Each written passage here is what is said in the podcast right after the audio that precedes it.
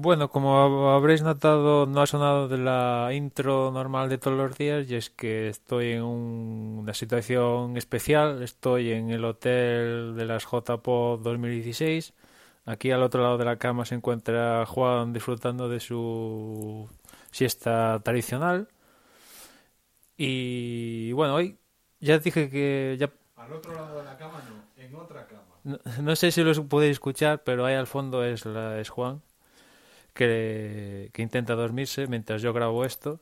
La cuestión es que esta semana dije que ya iba a dejar el tema de Samsung, pero es que justamente hoy en el vuelo de camino a, aquí a Málaga, pues eh, a mí no, porque soy conocedor del tema, pero a Juan le sonó un poco, bueno, que en el avión, el primer vuelo de destino Coruña a Madrid, desde Iberia nos informaban de que a los poseedores de un Note 7 con el icono, si tenían el icono verde en la batería, pues los podían seguir utilizando y los que no tuvieran el icono verde, pues que lo apagaran inmediatamente porque aquello mm, podía acabar en cosa mala para el avión y sus integrantes, ¿no?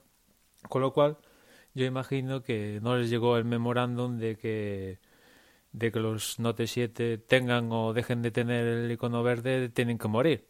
Ya Samsung no, no lo fabrica, lo deja de vender. Incluso ahora estaba leyendo que está incluso ofreciendo 100 dólares a mayores por devolver los, los Note 7 que quedan en el mercado. Además de reportes de, de que abandona definitivamente la, la marca Note porque bueno, ya ha empezado a hacer encuestas y, y pues no es una palabra que, que acarree muchas cosas positivas en base a, a las explosiones, todas estas bastante malas, ¿no?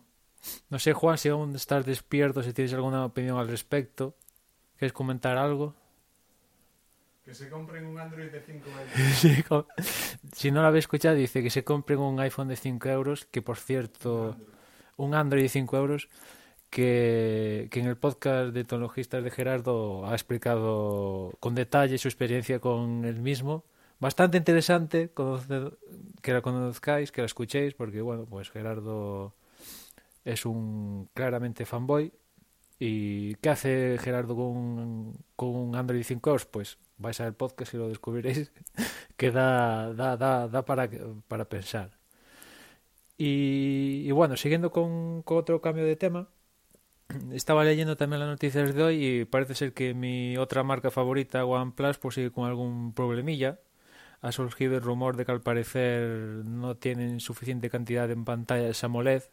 Ya sabes que el OnePlus 3 tiene una pantalla AMOLED, pues resulta que se han quedado sin pantallas AMOLED, con lo cual no pueden, en teoría, seguir fabricando el teléfono, con lo cual a la gente que pide el teléfono ahora, pues les están dando unos tiempos de espera de un mes y pico, ¿no?